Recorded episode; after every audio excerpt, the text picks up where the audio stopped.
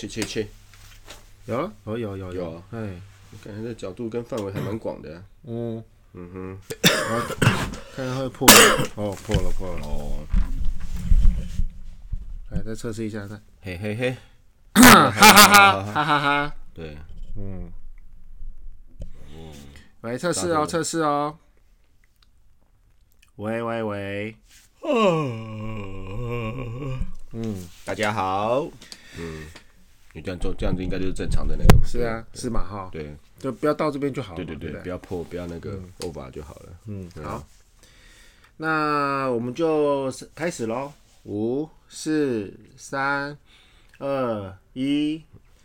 来，各位听众大家好，那个我是光头哥哥。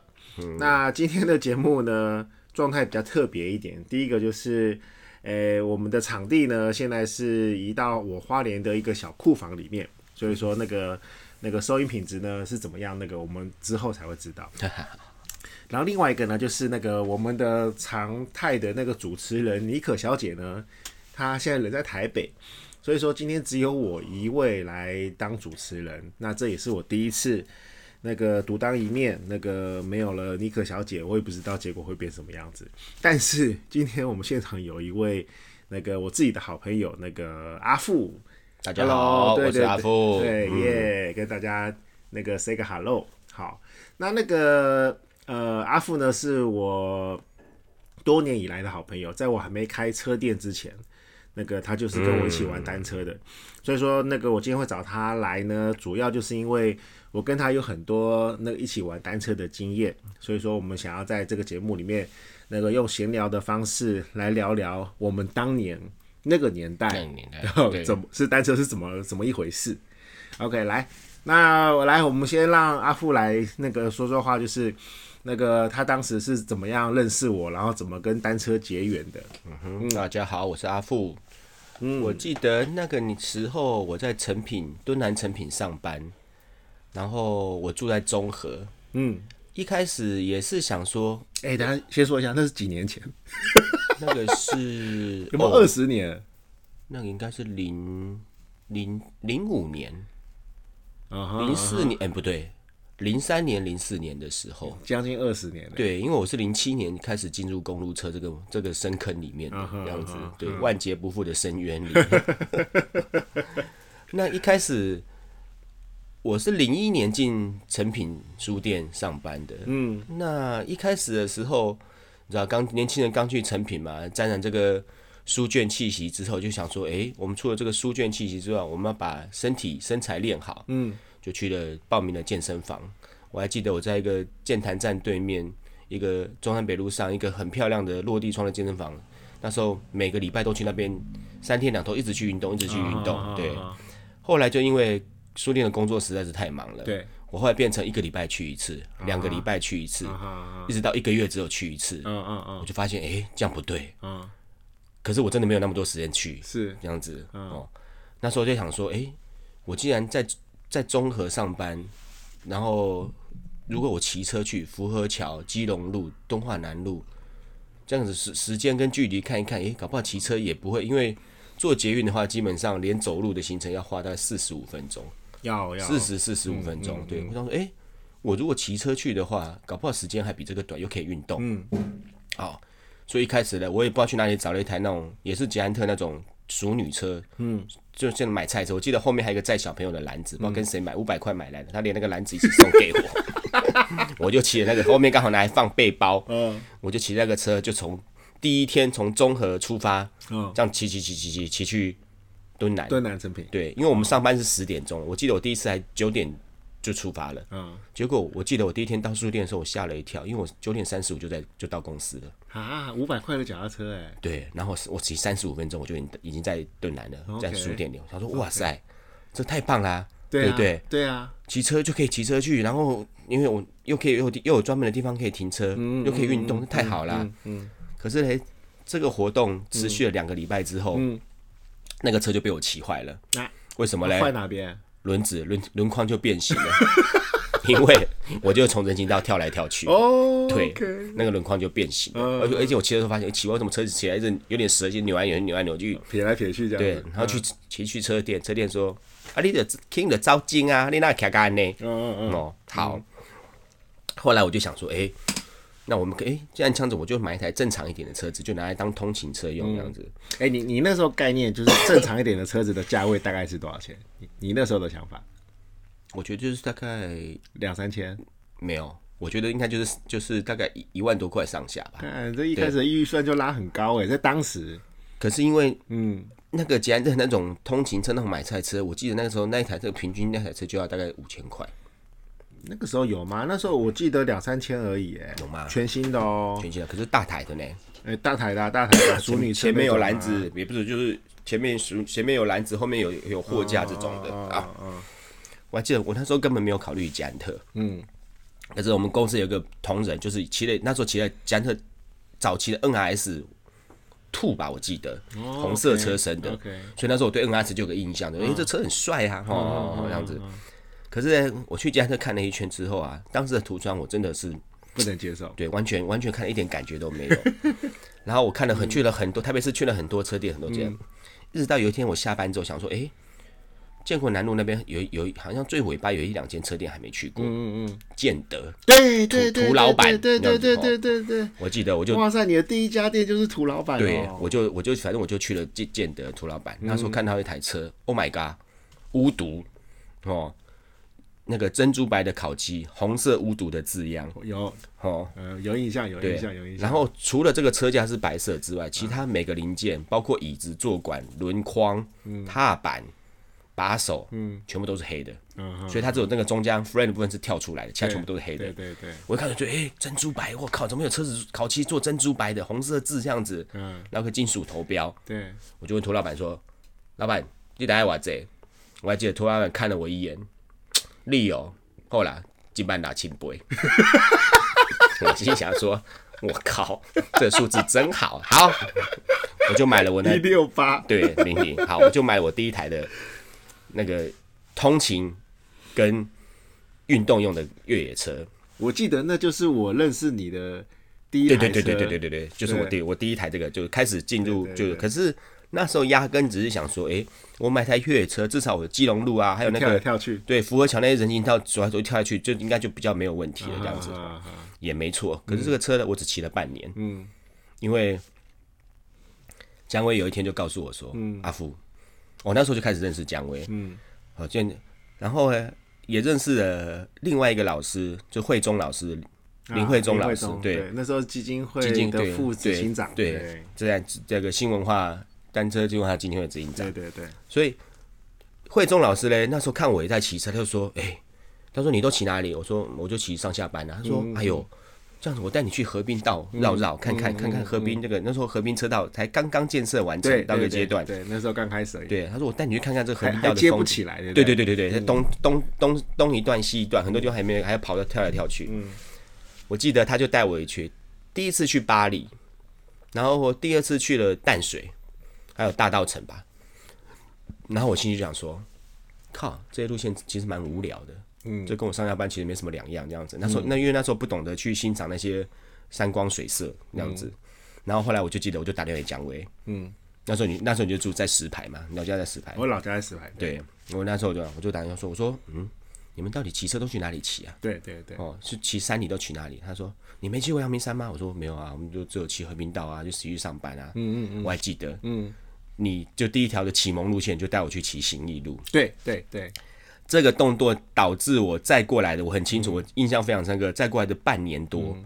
除非那一天早上台风来或干嘛，出门前狂风暴雨，不然我都没有间断过。我每个每个假日都在都在往行义路的山里面报道，这样子。来来来，这边我要补充一下，就是阿富也是我少数那个往山里面带的的车友，好，因为大部分的人正常的人看到坡就吓死了，你知道吗？对，就说你带我去骑那个坡干嘛？就是那个平路骑一骑就好啦。对对对对，然后后来我也是因为那个认识到阿富这样的的朋友，才意识到说，原来有人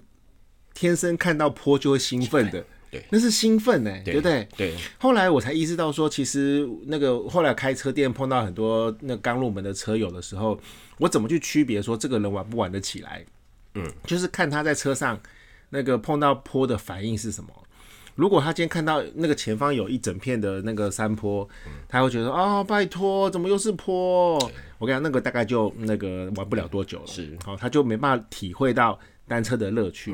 但是有另外一种人是看到坡他就开始兴奋，他就开始准备，然后全身冒汗，开始开始要攻要要发动攻击，微微发抖这样子，对，太太棒了，他奶奶的都是坡，这 这有这有黄标的问题吗？对，所以说真的这个那个那个，你看一个新手，他看到坡的反应，就知道说这个人他玩不玩得下去。我都还我都还记得，我们去行一路过了那个右 U turn 那个小桥之后，每次就过 U turn 桥，然后开始开始一直嘎嘎嘎嘎到那个中国大旅社那边，对对对对，前山公园那边这样子，是是是，对呀，很有很有趣的那个经验，对不？对对，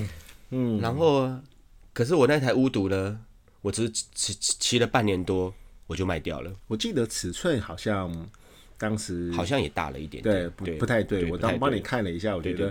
有点那个比例有点不太对对，嗯，不太适合你。对，嗯，因为姜伟有一天打来说，阿福，现在有个机会，你可以用很低的价钱买到捷安特任何的车子。你要把它说出来吗？对，没有没有没有，他们可以他不可以大家不知道多少钱这样子。对，反正一个很低一个很低的折扣，这个机会，不过这也是你在捷安特里面那个多年来努力的成果，这样子。对，哎、这边我再把它讲清楚一点啦，就是 那个时候我是巨大单车社的社长嘛，哈，那所以说那个当时我们为了要鼓励巨大的员工，那个多在下班时间多骑脚踏车，对，所以说我们就办了一系列的那个班单车的活动。那你今天有来参加活动，我们就有记点数，累积到一个点数的时候呢，我们就跟公司争取说，你就可以用一个呃很特别的优员工优惠价去买到自己公司生产的任何一台脚踏车。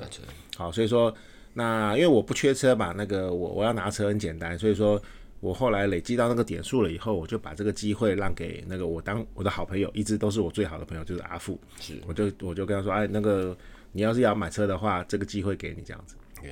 我还记得我一开始只是选了第二贵的，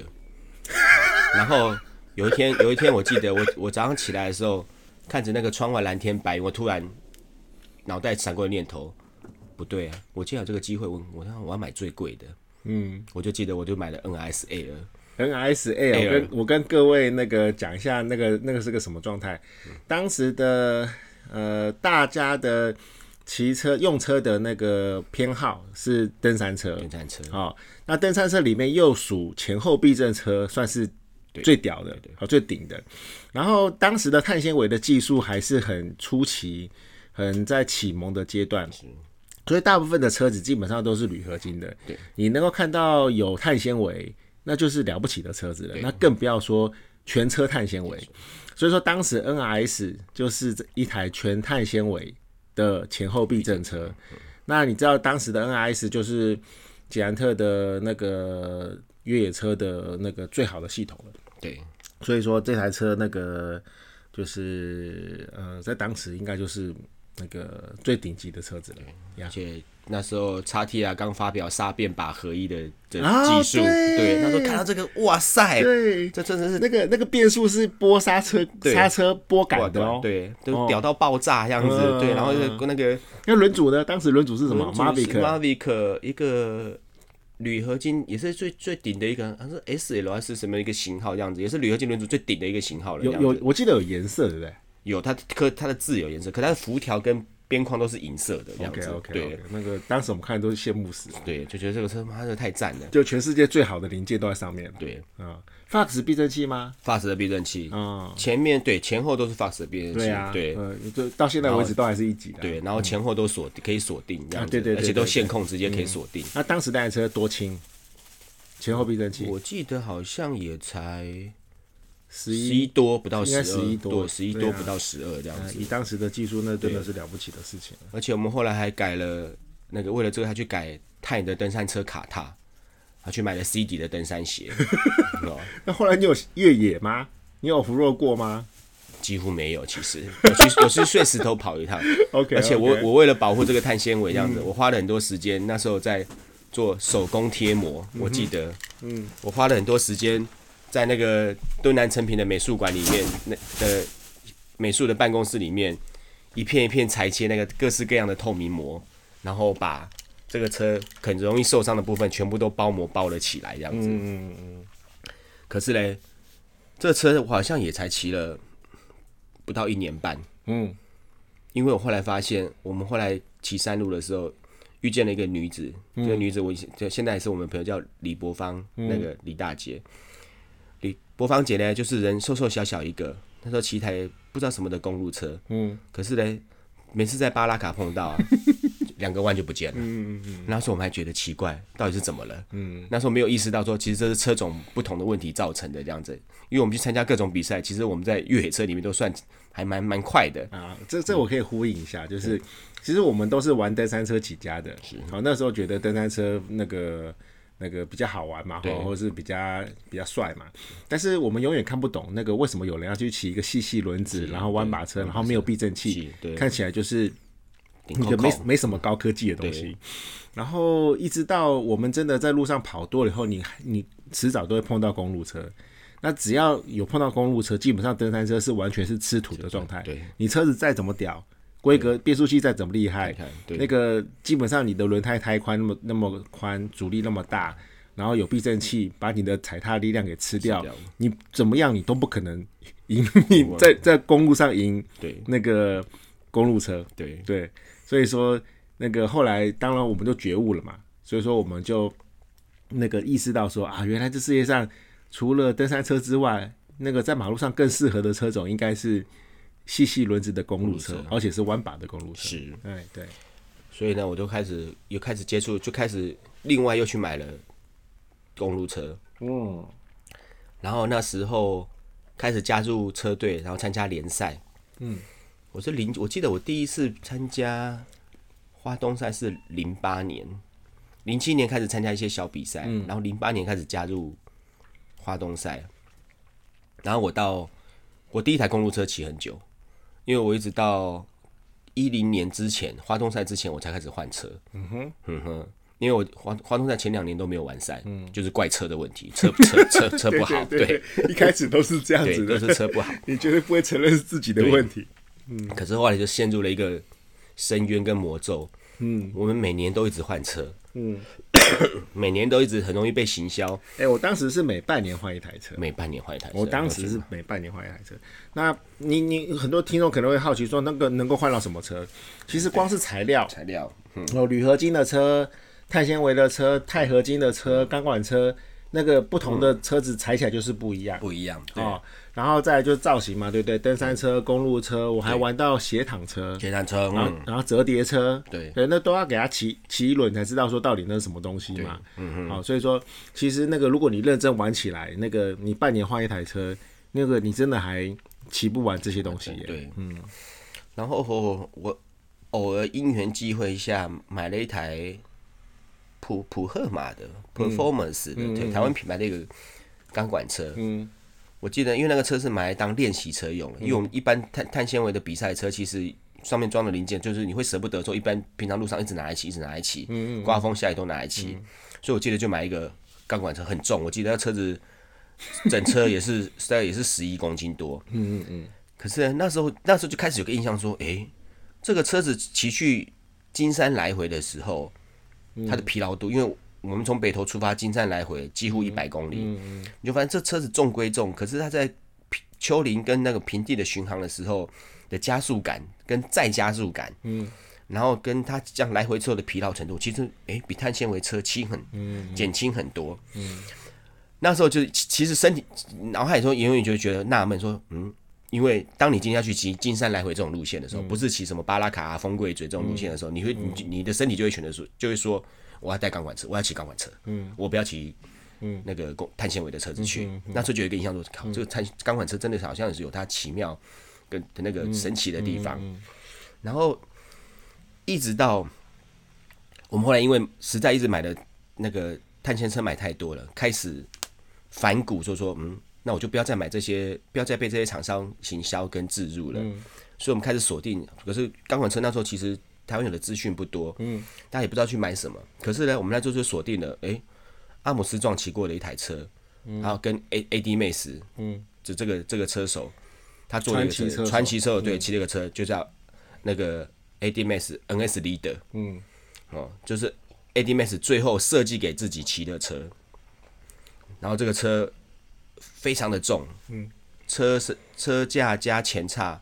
几乎二点五公斤，我要是没记错，那个车有一个有一个称号叫做比利时坦克，坦克对是吗？对，意思就是重。重，对，非常重。哦，可是呢，这车妙就妙在，它虽然重，可是你不管是爬坡，就早期我，而且那个车基本上我们早期的买的车都只能装标准盘。可是你在高速巡航跟爬坡，只要你有体力的时候，其实它踩踏踩踏的节奏感跟那个韵律感非常非常的好，而且那个车基本上下坡很稳，因为它的轴距跟那个车架设计的关系。我这台车我曾经买错过一次。我弟因为以前看不懂，我看到一个哎写着五十三的那个车，因为那时候在易贝每天都在三天两都会看这东西，看到之后就抢标，我买了一个，结果我买到一台力管，其实其他写文其实是力管五十三，嗯嗯嗯嗯上管是五十六还五十七的这个车，然后说买回来说靠，怎么这个车子比例这么奇怪？因为正常来说是一比一，对或者说上管五十三，可是立管可能是五十二点五或五十二这样子。嗯那这车哪来的？这车是一个一小时记录保持人，一个车手，他那时候跟 AD 定制的一个定制车这样子。可是后来因为不能骑，又把它卖回去。嗯后来因为就又找到我现在这一台。那我现在这台 AD Max 我还留着，可是我把它我装上我这么多年收集到的零件，我认为是我自己在钢管车这些年代我看到觉得的，我觉得最棒的零件，比方说 Campy 的 c i r c 的钢头碗，嗯。然后 ITN 的钛合金那个龙头，嗯。然后 s i n i 的弯把，嗯，然后 Campinado 的钛合金座管，嗯，这个座管因为当初听说只有生产过一年而已，这样子，然后整套全新零六年的那个 Rico，嗯，时速的 Rico 的套件，然后 Bora Ultra Two 未改管前的，嗯，还是那个水滴状花鼓的那个 Bora，、这车我现在就是一直留着，还然后基本上去骑去金山这种东西我还是会骑，嗯，可基本上就是这个车就留着当一个传家宝或者装饰品这样子。从这个车之后就开始我收集了各式各样，也没有各式各样，就开始我锁定锁定车特特殊品牌的钢管车了。我第二台买的钢管车是卡萨提的一个特别版，嗯，它是一个金规律的底色，可是上面呢有很多黑色，像被泼墨。它其实是用一种水转印的技术染出来的一个涂装，涂装非常非常漂亮。诶，那个绿色在阳光底下跟暗部的那个绿色完全都不一样，样子。然后我也买到因缘机会也买到一台 c h a s i n i 的 Innovation，嗯这是一个很屌的意大利车厂，他屌到不屑于去参加那些什么北美首过车展或者什么意大利车展，因为他觉得我去参加这个车展干嘛？我的车就是比你们好，我就是比你们屌，所以我根本不需要参加这个去证明自己这样子。对，然后我花了十年的时间，终于等到一台 Massey 三 V，哦 m a s y 对，内拉古的三 V，呀，而且它是一个很很复杂的涂装。据说这个涂装当初只做了八台，后来意大利人觉得这个涂装实在太麻烦，他们不要再做太这样子高纲了。对，我买的我买的，而且这些车都是刚好是我的尺寸。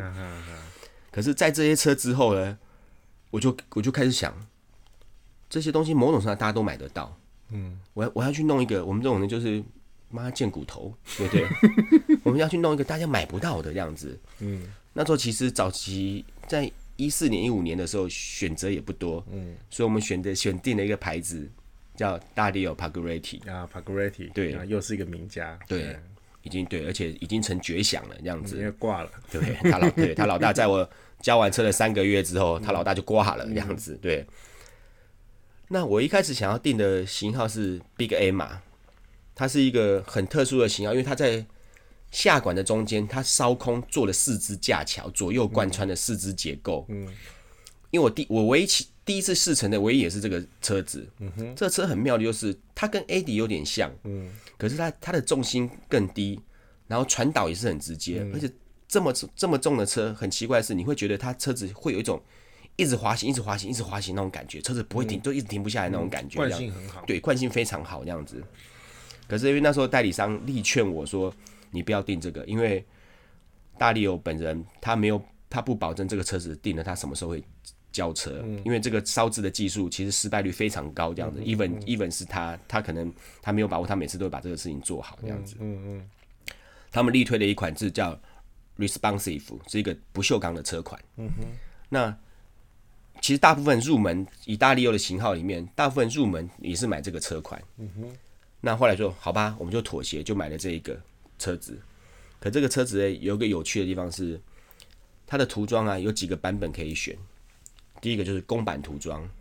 它网站上它很多自式的涂装，好像我如果没记错，有大概二三十种。嗯。然后第二个就是你可以改色，你可以在这这个定制涂装里面去改你希望的颜色或者底色。嗯，然后再过来是指定主题。嗯，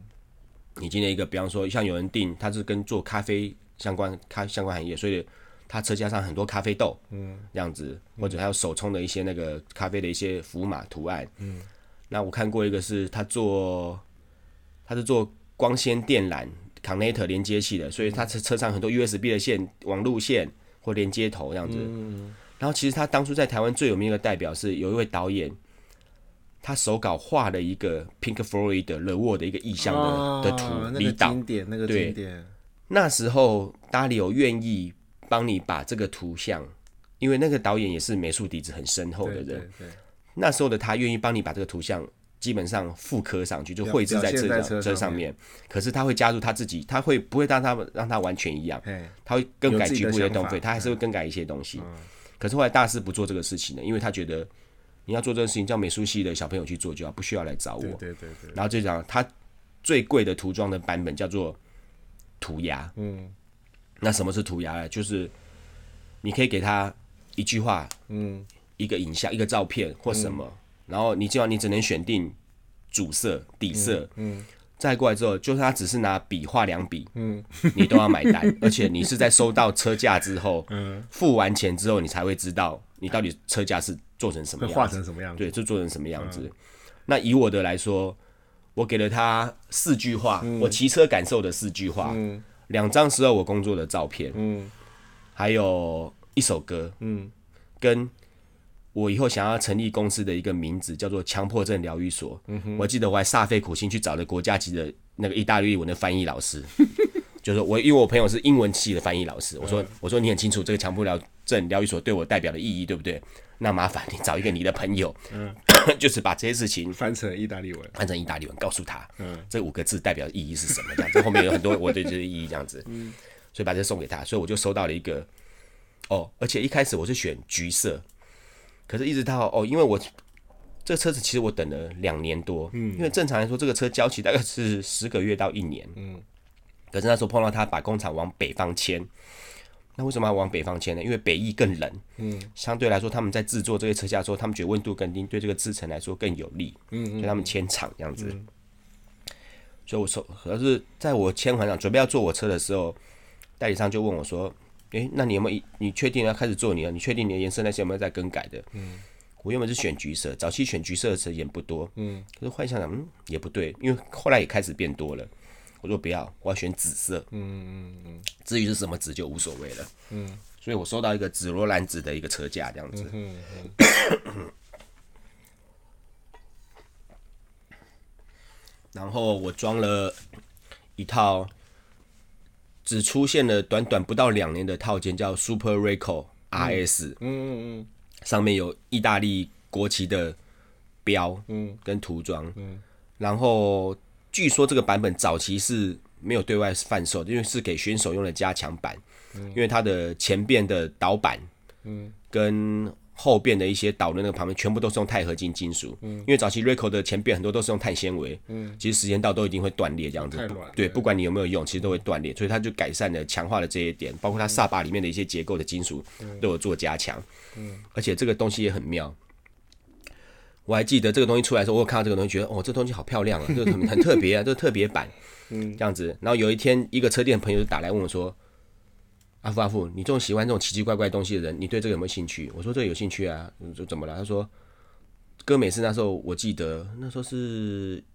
一一四年吧，一五年，根本是进了三套，嗯三套都没人买，嗯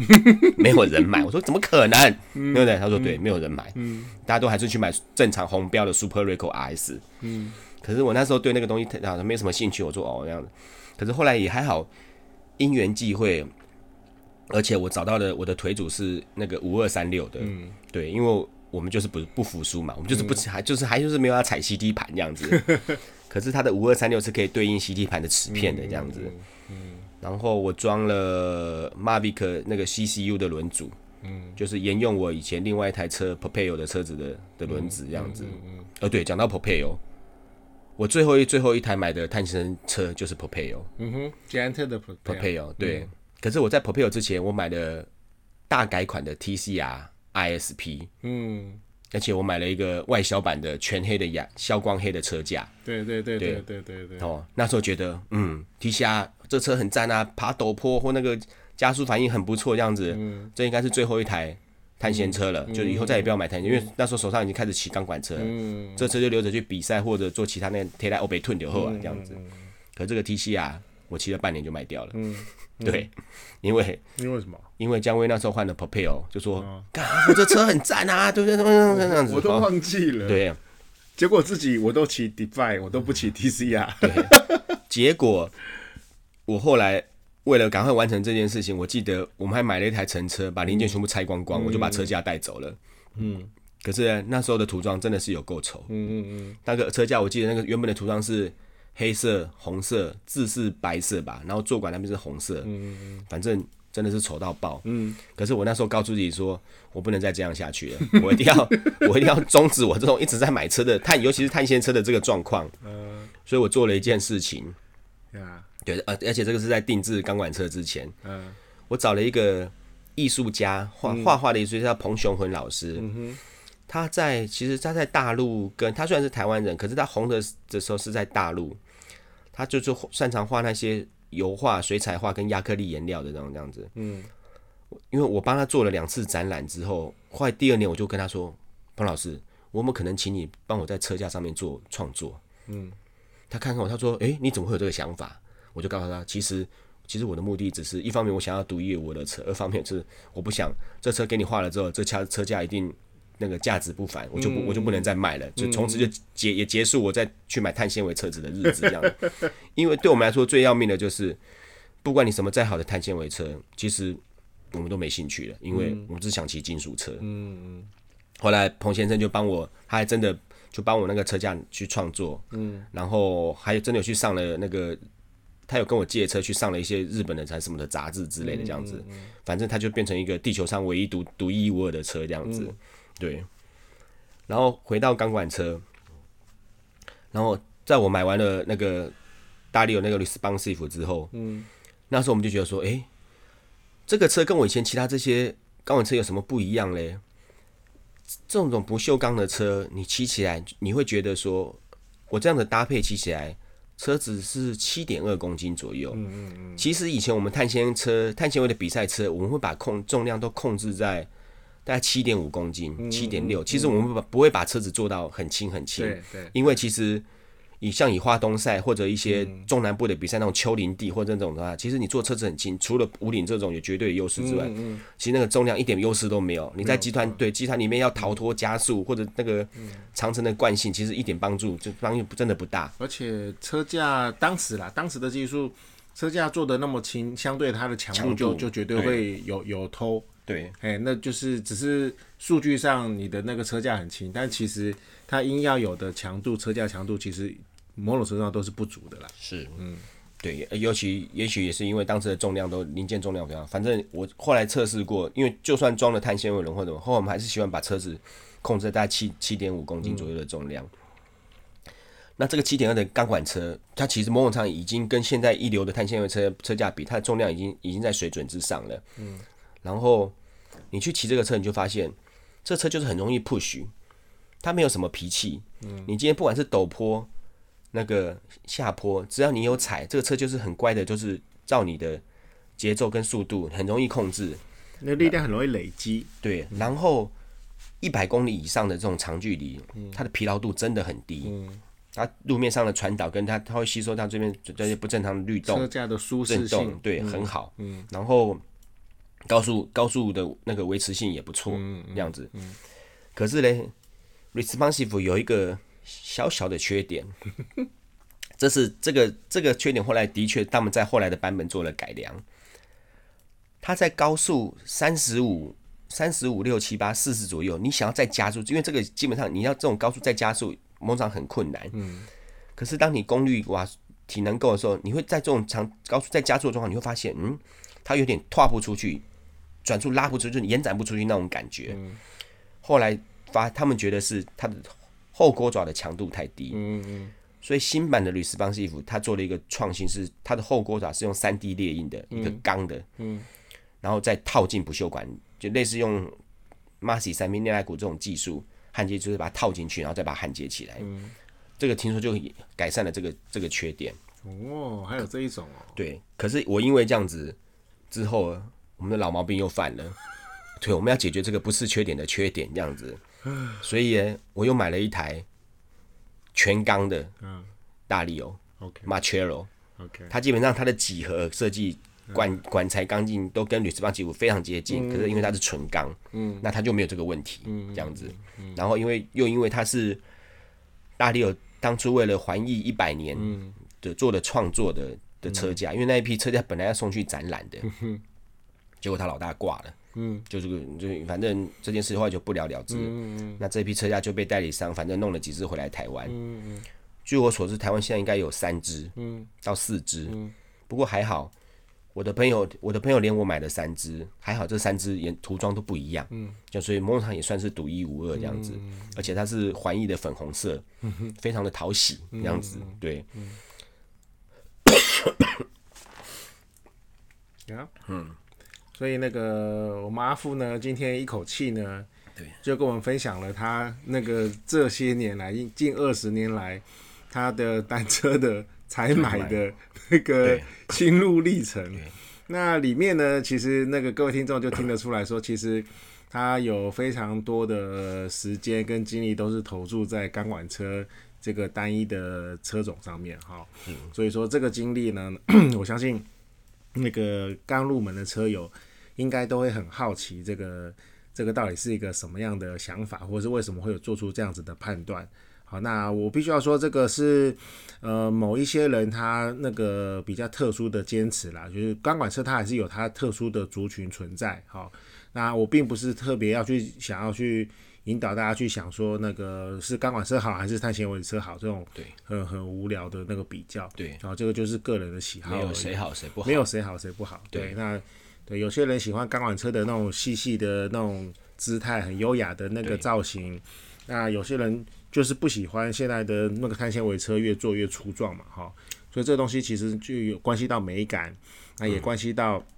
那个人的那个骑乘的经验，好，还有我们玩车的历史。对，像那个我相信未来的年轻人，他们要欣赏钢管车的美，应该是越来越难了，越来越难，对，所以那有可能就只是我们中年大叔的一个对一个一个假老文青的那种回回忆而一个，情怀。对一个情怀其实某种程度上，我们在做的事情就是把我们年轻时候想做的事情，其实很多不，其实不光是脚踏车，很多事情都一样。嗯，我们只是把我们年轻时候想做，那时候没有能力做的这个梦想，延续到现在去执行，嗯。去把它完成。只是某种程度上，我可能我偏执的程度可能比较多一点，所以我花了很多时间跟也许比较多的金钱在这上面。那你说这些东西真的花了很多钱吗？其实梦商也还好。值得，值得，绝对，因为因为你赚到了健康，赚到了朋友，嗯，而且我还玩到好东西，好东西，对，对，而且我弄了这么多年之后，我一直到去年，我突然有个体悟，嗯，因为我突然突然有一天，我我看了我，其实我还有其他的车架放在仓库里面都没有组装，我看了那些车下，我突然觉得说，对我不要再买脚踏车了，嗯，我不要再买脚踏车了，然后我的朋友就说。对你每年，你以前每年都这么说，而且你都在脸书上说，可是从来没有执行，从来没有确切执行过这样子。我顺我顺便再跟大家分享一个，我曾经任性到什么程度？我当时为了那个 AD 的 ITN 钛龙头，嗯，它是个钛合金烧制，然后旁边有镭射刻字的 ITN 字样的一个龙头，而且它的焊道有打磨，非常非常漂亮。同期有另外一只 c i n i 的龙头，也是那样的造型，可是因为 c i n i 没有打磨，然后它的角度其实管径的设定，我觉得没有 ITN 的好看。嗯哼，我有那个龙头，基本上你在 eBay 上，在台湾是不可能买得到的。嗯，也许有些朋友车友藏收藏家里面会有，嗯，可是基本上你要在 eBay 上买或者台湾买你是不可能。嗯哼，可是因为我早期有很多去日本车店的经验，而且。我想我应该是台湾去过最多日本车店的人，因为我应该去了五十家油。嗯，就在大阪的一个车店里面，我发现那个店里面居然有卖这个龙头，从八公分、九公分、十公分、十一公分、十二公分，全部都有。好，我第一次就 gay 熬，嗯，买了十二公分，嗯，回来回来装在 NSD 的上面，骑了两个礼拜，结果因为那个车架已经，我那个 AD 的车架是五三点八，哦，太长了，太长了，对。真的太长了，又加了十二，对，又这样子，就是比例上很好看，没有错。可是真的太长，不适合骑乘。对对对，我很任性的，在两个礼拜之后，我又买了机票，又飞过去那个车店，嗯，我去买了十一的，嗯，我就是这么任性跟胡闹那样子。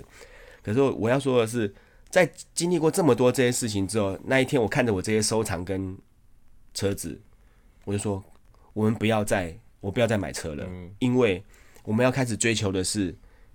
骑车的过程跟结果，嗯。这些器材某种上就是个辅助跟工具，没有错。你骑很特别的车，它会让你心情好，过程变愉快。可是那只是个那只是个辅助，我们还是要我们要做就是认真骑车，有规律的骑车，然后用车去看，重新再去看不一样的台湾跟不一样的地方，然后体会在地的风土人文。对对，这这也是我们节目一直想要鼓励的。对，因为我们早期去骑车的时候，其实。我们就是为了很短时间要骑很长的距离，要求快。嗯。可是我这要回归到为什么我那时候将会带我去骑了阳明山之后，我那么热衷在山里面骑车的原因。嗯。我后来发现，因为我们的工作是活动企划，所以所以所以以前我们要想很多梗啊，比方说可能是展览的名称，或者说一些嗯行销的提案，哦，或者一些企划案，这些很多灵感那个 moment 的浮现。都是在山里面骑车的时候，我也是，因为。你在那么痛苦的时间里面，那个那个片刻，你只能跟自己对话。嗯，所以你的你的心思，你的心你会沉淀到一个程度。嗯，很多灵感、感觉、想法就在那个会跳出来这样子。还有一个，我觉得那时候，因为我们心脏在做动，那个血压很高，对，然后血氧我觉得也很好，所以那时候脑袋很清楚，你不觉得？某种程度上，在在我觉得在单车上的时候，我觉得脑袋超级清楚哎。对，然后你一直呼气、吸气、换气、吸气、换气。其实那种脑袋是是非常非常清明的，对，只有肉身是很痛苦的样子，对。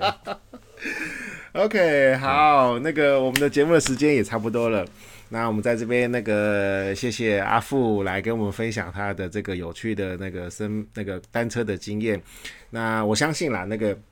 以我跟阿富的交情，这应该不会是唯一的一次那个访谈。是，那如果呢，各位听众有。呃，想要多了解阿富他玩车的这些内心啊，或者是一些经验分享的话，欢迎在那个各大平台呢去做留言的动作。那只要你的留言够有趣，那个我们就会请那个阿富呢再来录多录几集，然后让大家来跟那个跟他做一些更深入的互动，好吗？OK，OK，OK，那我们今天节目就到这边喽。嗯，谢谢各位大家，拜拜，谢谢各位，拜拜。